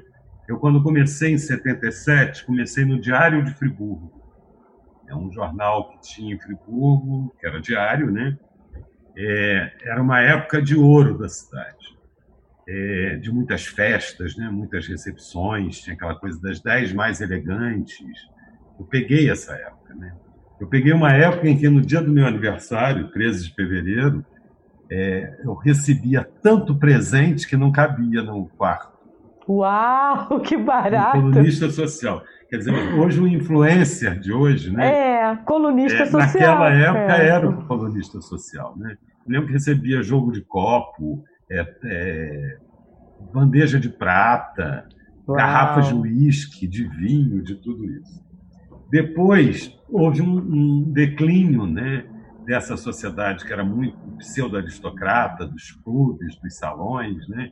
das dondocas, em que existiam os desfiles de moda, e a gente fazia uma narrativa é, toda muito muito é, detalhista, né? E muito cheia de adjetivos, né? A mega, a super, a hiper, é, vestindo um conjunto é, pink, fúcsia, né? Quer dizer, a gente descrevia tudo, né? O sapato, a bolsa, o cabelo, penteada por fulana, maquiada por ciclana, e aí houve um declínio dessa sociedade, tanto que os clubes sociais começaram a cair, a quebrar, não, não uhum. fazer mais festas e tudo mais. E houve uma mudança desse colonismo social que não podia ser tão tão superficial, tão, tão é, ridículo até, né? É, com essas narrativas, porque o mundo estava mudando, né? E aí o mundo foi mudando, e aí entra o Zósimo Barroso do Amaral, entra o Boechat, entrando a Maria Ramalho, aí o Degar de Anjo, que foram entrando com a política, com a cultura, dentro das comunas sociais, né? E aí eu, eu te confesso que eu fui migrando e tentando sair disso, né? Hoje não faz sentido nenhum você descrever uma festa é, da forma como se descrevia Sim. nos anos 70 e 80, né?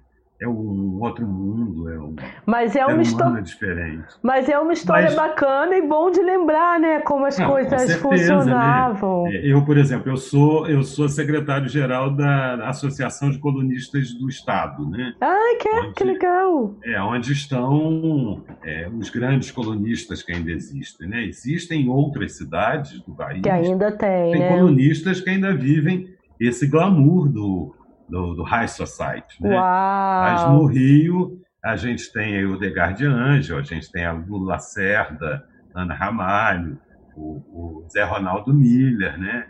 É, que são Carlos Frederico de Campos, né? o Andrei Lara de Angra dos Reis. E eu estou sempre com eles e a gente conversa muito sobre isso né? nas reuniões, sobre como mudou esse universo. Né?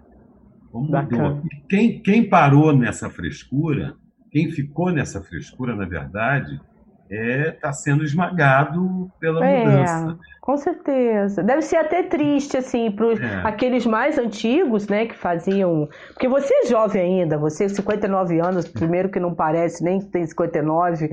É, então, assim, deve ser bem triste para aqueles que faziam esse tipo. E ficaram, prestavam esse ficaram. serviço e ficaram, e agora não tem o meio que espaço, né? Tem que se é. reinventar, tem que ter redes Mas sociais. Eu, eu, eu me lembro bem, eu dei uma palestra para os alunos de comunicação da Estácio um tempo atrás, a convite do Jorge Marum, em que eu me lembro que quando você encontrava uma mulher de médico no ABC fazendo compra, era motivo para sair na coluna, coluna social. social.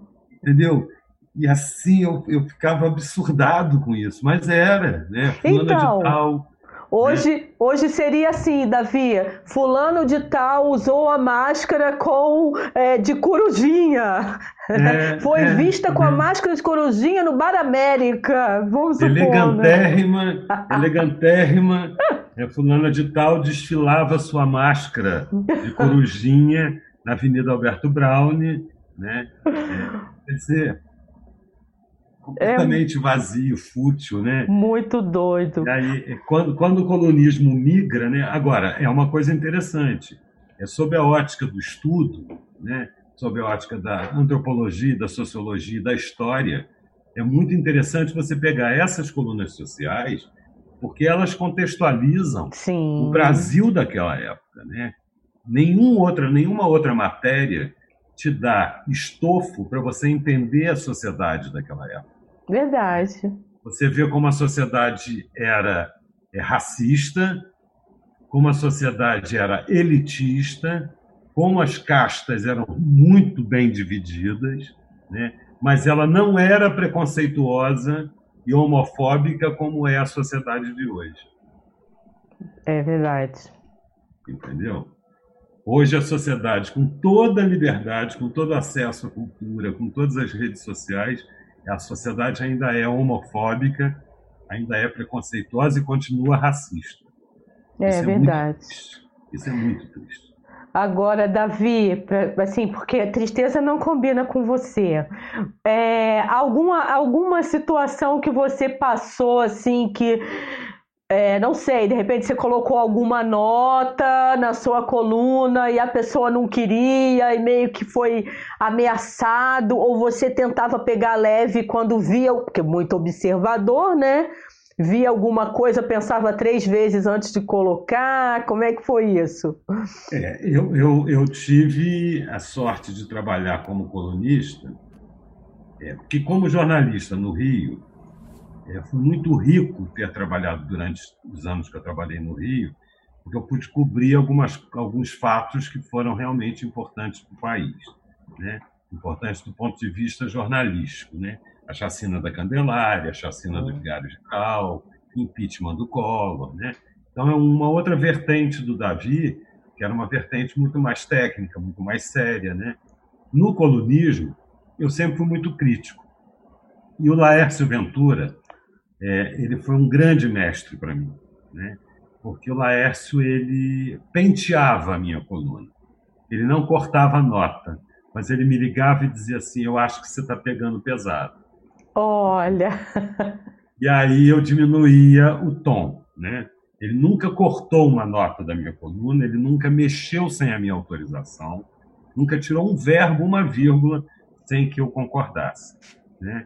É, mas ele, ele penteava, eu dizia que ele fazia cachos na minha coluna. que vai. É, notas que eram, às vezes, assim muito agressivas e tudo mais. É, eu, eu, poucas vezes eu, eu porque a gente erra, né? É Lógico. É a gente. Ah, eu acho que é, isso não é erro, é depende da poucas situação. Vezes, é. Poucas vezes eu errei, poucas vezes eu cochilei, né? E das vezes que eu cochilei, graças a Deus, eu tive a oportunidade de me desculpar, né? E de é, tentar minimizar é, o sofrimento e a dor de quem recebeu a crítica, né? É, mas assim, é, eu, eu, tive poucos, é, pou, pou, pouquíssimos inimigos. Eu tive, na verdade, é, um ou dois inimigos. Uma delas eu não tenho menor pudor de dizer, que nunca gostou de mim, nunca me tratou bem, por isso eu também nunca tratei bem. Foi a ex-prefeita Saudade Braga, não me Olha. fez favor nenhum, né? Eu continuo não gostando dela, né?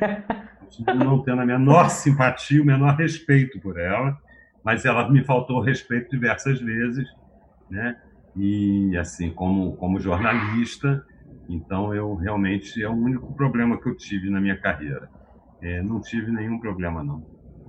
É, mas eu não, eu não quis dizer assim nem em termos de problema não. Alguma coisa que você, porque para você que é observador, você está relatando uma coisa que você viu, mas o outro meio que não assumir aquilo, sabe? Assim, porque eu acho que eu, não, não, é difícil a gente falar em erro, porque é, é, mas né? tinha tinha que uma que é vertente, é, tinha uma vertente no colonismo social que era a questão da fofoca. Acontece que na maioria das vezes essas fofocas eram invenções, né, que a gente chamava de calhau, né? Você, não, você tinha que fechar uma coluna. Faltava uma nota, você inventava uma história. A dama do sapato branco, a mulher de preto, né? a, loura, a loura do 602. Né? Você inventava uma história. Né? E porque naquela época o jornalismo era muito engatinhava. No interior, então, Nossa. uma cidade né? era muito complicado. Então você tinha calhau, né? e tinha muito das fofocas, assim. Né? Tem umas histórias engraçadas. Tinha uma pessoa que, que copiava a minha coluna. Né? Olha. Tudo que eu publicava, dois dias depois, a pessoa publicava na coluna dela, escrevendo de outra maneira. Né? E aí é, a pessoa a pessoa disfarçava, disfarçava, mas copiava a minha coluna inteira. Né? Aí um dia eu encontrei a pessoa e falei que a Cecília Meirelles ia lançar um livro novo no Hotel Sanssouci. Né? Se a pessoa iria. E a pessoa foi. Depois a pessoa me ligou e falou assim: Olha, eu cheguei lá disseram que não tinha nada. Aí eu comecei a rir. Isso foi uma maldade que eu fiz. Né? É, aí eu, eu, aproveitei a oportunidade e falei: Pois é, mas se eu tivesse posto na minha coluna, você tinha hum. copiado. Né? Olha. Mas naquela época tinha muito colunista em Friburgo. Né? Friburgo tinha muito colunista. Né? É, tinha, tinha muito vários... jornal, tinha muito colunista. Né? É. Você, você. A que eu acho divina, ah. maravilhosa até hoje é a Marli Pinel. Marli, é. Marli é de tirar o é chapéu. É, ela tem uma coluna. Ela tem uma coluna no Jornal de Conselheiro. De Conselheiro Paulino, que é um distrito é. aqui de Nova Friburgo, e essa Marli Pinel, que é colunista social, acho que a vida inteira, né? Eu, eu, eu só é. lembro de Marli Pinel como colunista social, e ela continua com essa coluna lá. E transitando Quando... em todos os lugares com aquela graça daquele sorriso, é. com aquele cabelo platinado. Entendeu? Mas eu falo, ela é leonina, né? Como eu. Ela fez aniversário agora, eu acho. Ah, meu Deus, como eu esqueci. Aniversário da, da Marli. Sei que ela, agora, ela... É vocês trabalharam com uma pessoa muito querida, que foi o Castellani, né? Ah, Eduardo Carlos Castellani, né, do Jornal da Serra. Foi a minha escola, né, do que deve e que não deve fazer, né? Então, assim, é, mas porque... ele, era um, ele era um querido, né? Jornal... Ele era um medalhão daquela época, né? Jornal do Interior, que a gente está falando aqui de Nova Friburgo, só para poder, é, de, porque como o nosso áudio vai para o podcast, aí é legal também a gente dar uma passadinha que você falou do seu Laércio Ventura,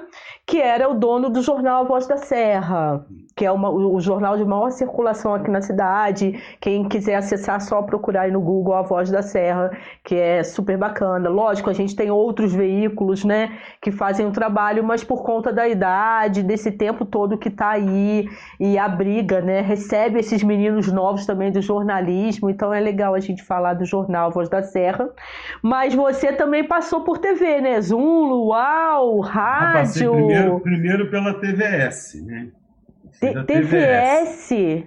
Antes de ser SBT, né? TV. É. Nossa, gente, era eu TVS. Fui, é, eu fui da transição então... da TVS para o SBT. Foi quando Boris Casoy foi para o SBT, né? E, então era Ana Davis, no Rio, eu na região serrana, Boris Casoy em São Paulo, né? Eu era locutor noticiarista, eu era o, o, o William Bonner do, da TVS da região serrana, né? Eu tinha acabado de fazer uma novela, então era um rosto conhecido, né?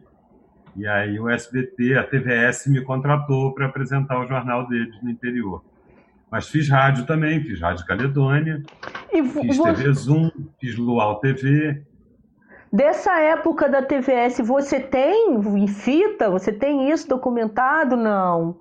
Ai, que pena, né? Cara, porque queria, a gente que gosta de história, assistir, né? É. A gente que gosta de história, rever é. assim deve ser o um máximo, né, Davi? É, é, na época, eles, o Silvio Santos tirou a Vera Iris Paternostro, que era uma grande editora da Globo, e a Vera foi com o Luiz Fernando imediato também era um grande jornalista, eles foram criar o jornalismo do SBT, né?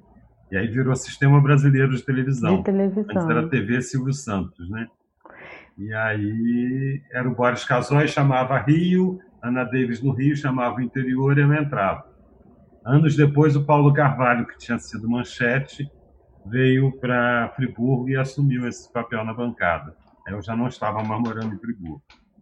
Davi, você não tem o menor problema com idade, né? Você conta as suas coisas, assim, a sua vida, a trajetória, indo e voltando. Você não tem o menor problema com isso, né? Eu tenho 18 anos, gente. Ah, sério? Eu é tenho 18 isso. anos.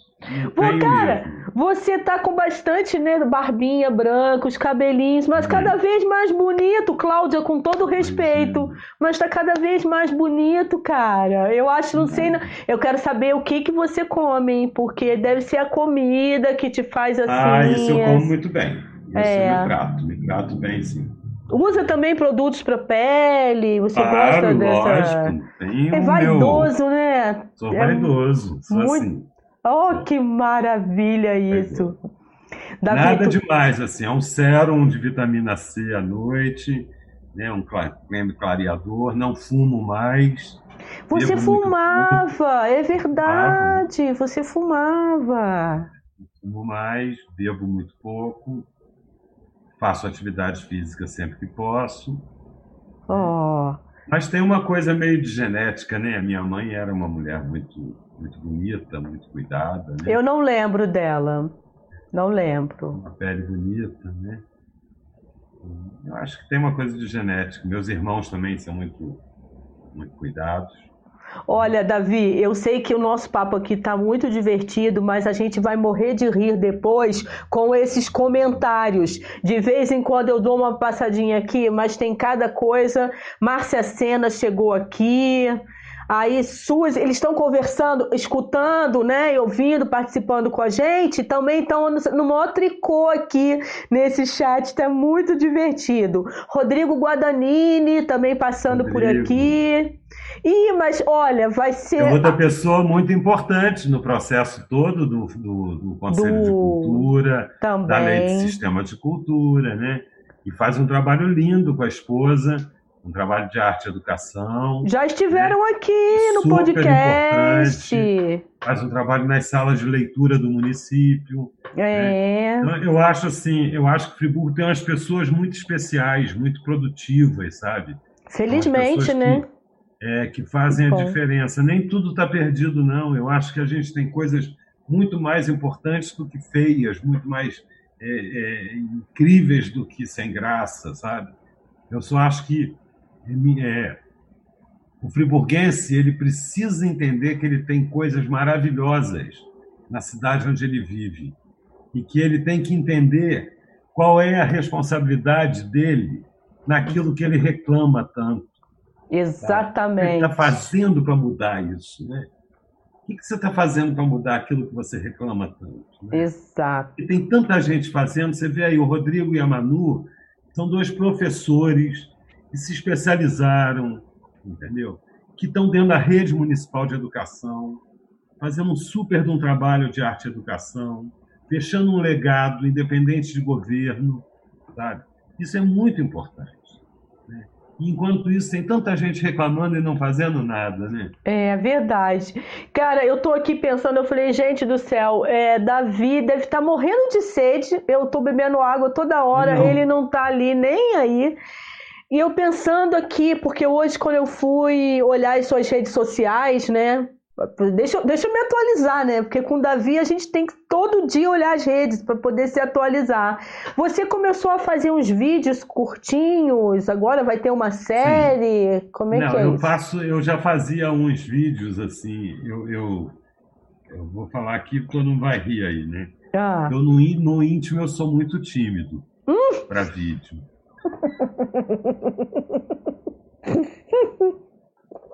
Você devia ter esperado pelo menos eu engolir a água, caramba.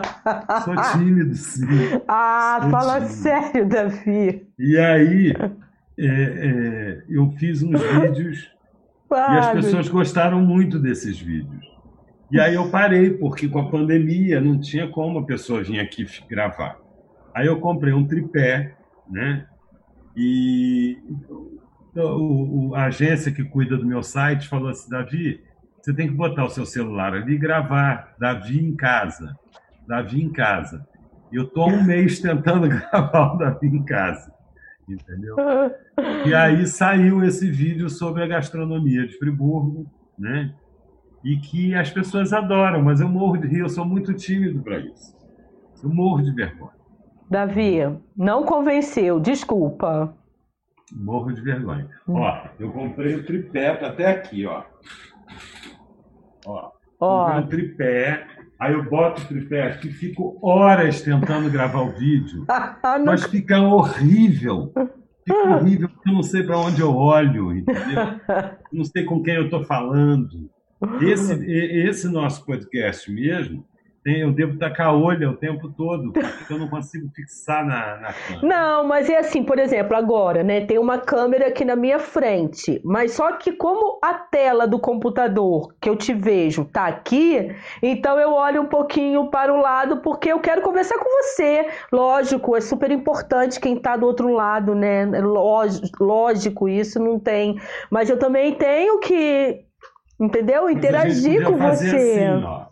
Você ah. podia virar para cá e a gente. não, mas aí não vai dar certo.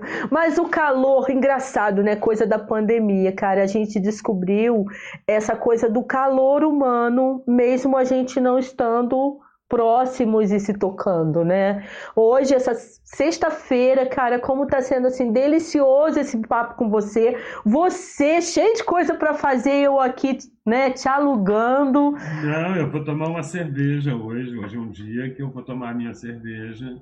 Que hoje é sexta-feira, né? Sexta-feira. Davi. Relaxada. Isso aí. Pra gente ir encerrando, assim, gente. Lógico que esse papo com o Davi, né? Nossa Senhora, bom demais.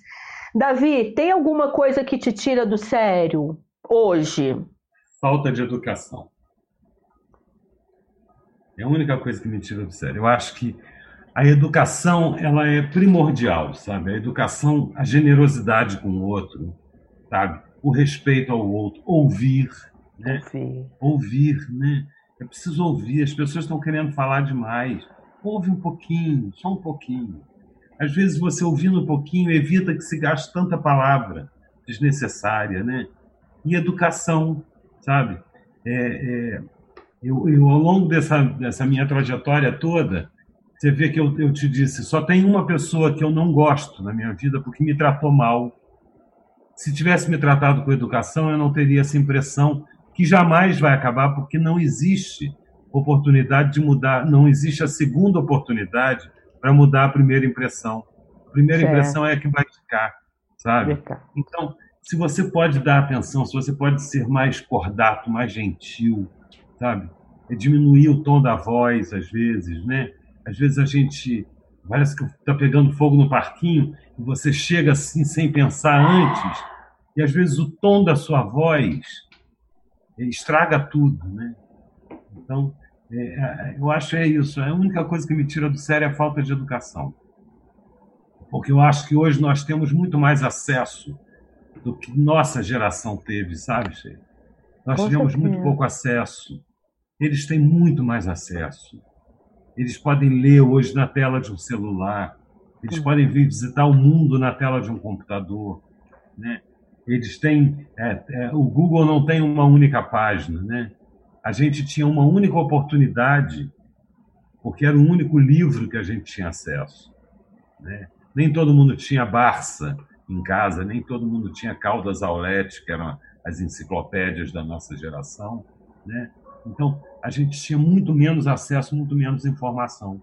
Então, hoje, eu acho que é, ser do bem não é esforço nenhum. É, eu concordo com você plenamente, porque eu acho que é exatamente isso quando alguém. Se, se a pessoa tem consideração por você, o mínimo de respeito, é natural que ela te trate bem com educação. Se isso não ocorre, é muito transparente hoje por conta das possibilidades que você tem para errar menos, né?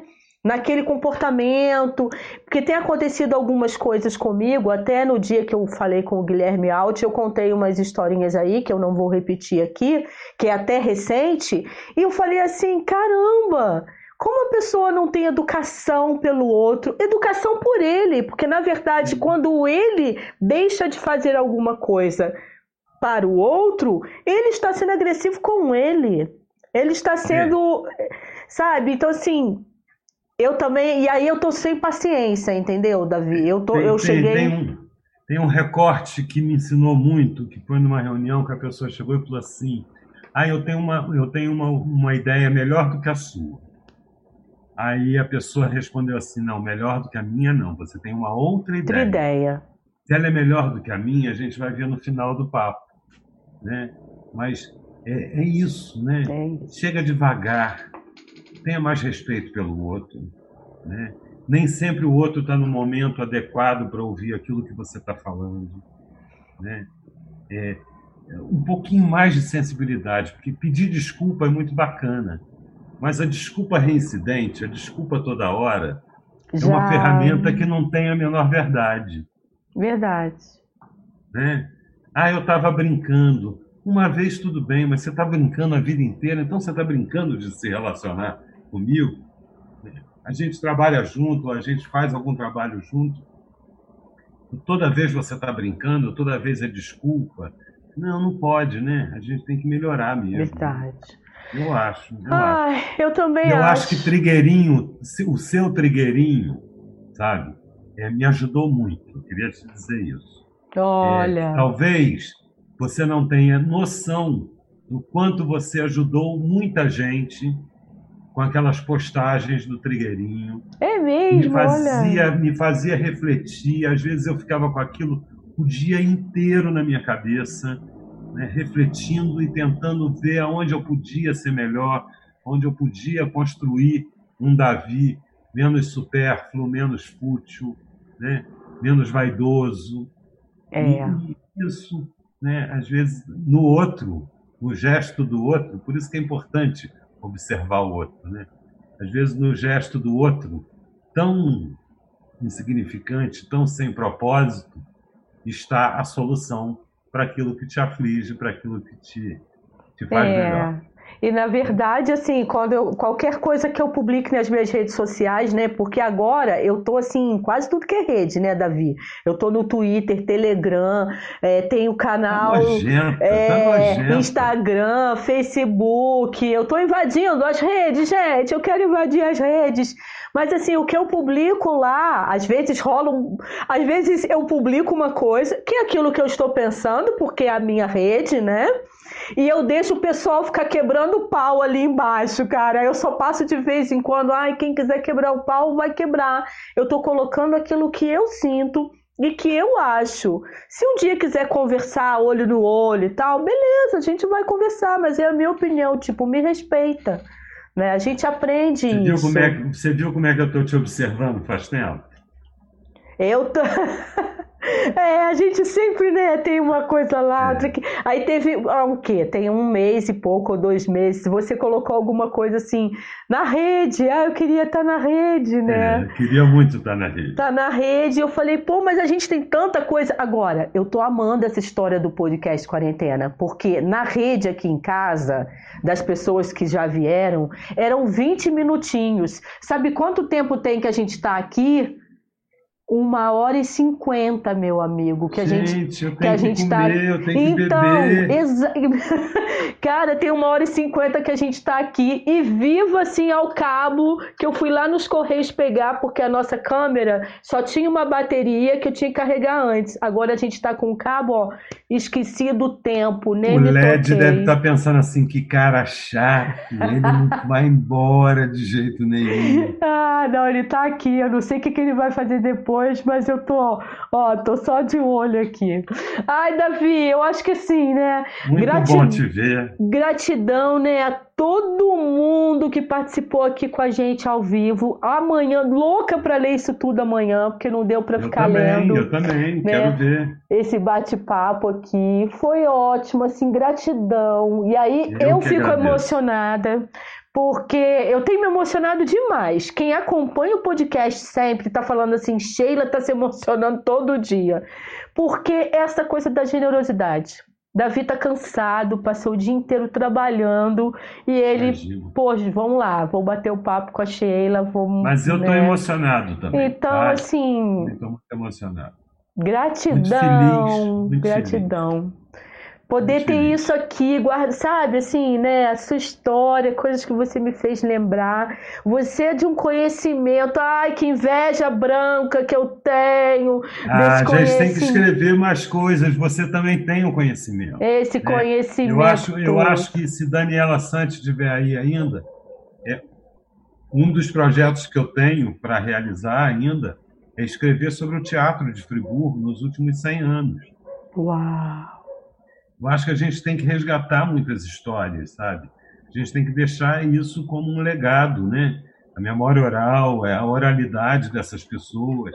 Já perdemos tanta gente, né? Verdade. Tanta gente importante que já se foi, podia ter, ter, ter deixado essa memória gravada, né?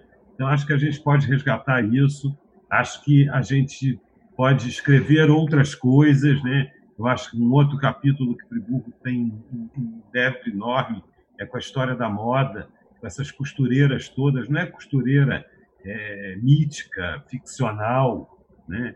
que ficou milionária é, montando uma confecção no fundo do quintal.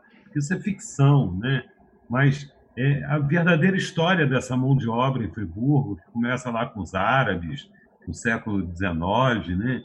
e vem passando por essas mulheres maravilhosas que é, tocavam o pedal de suas máquinas. Né?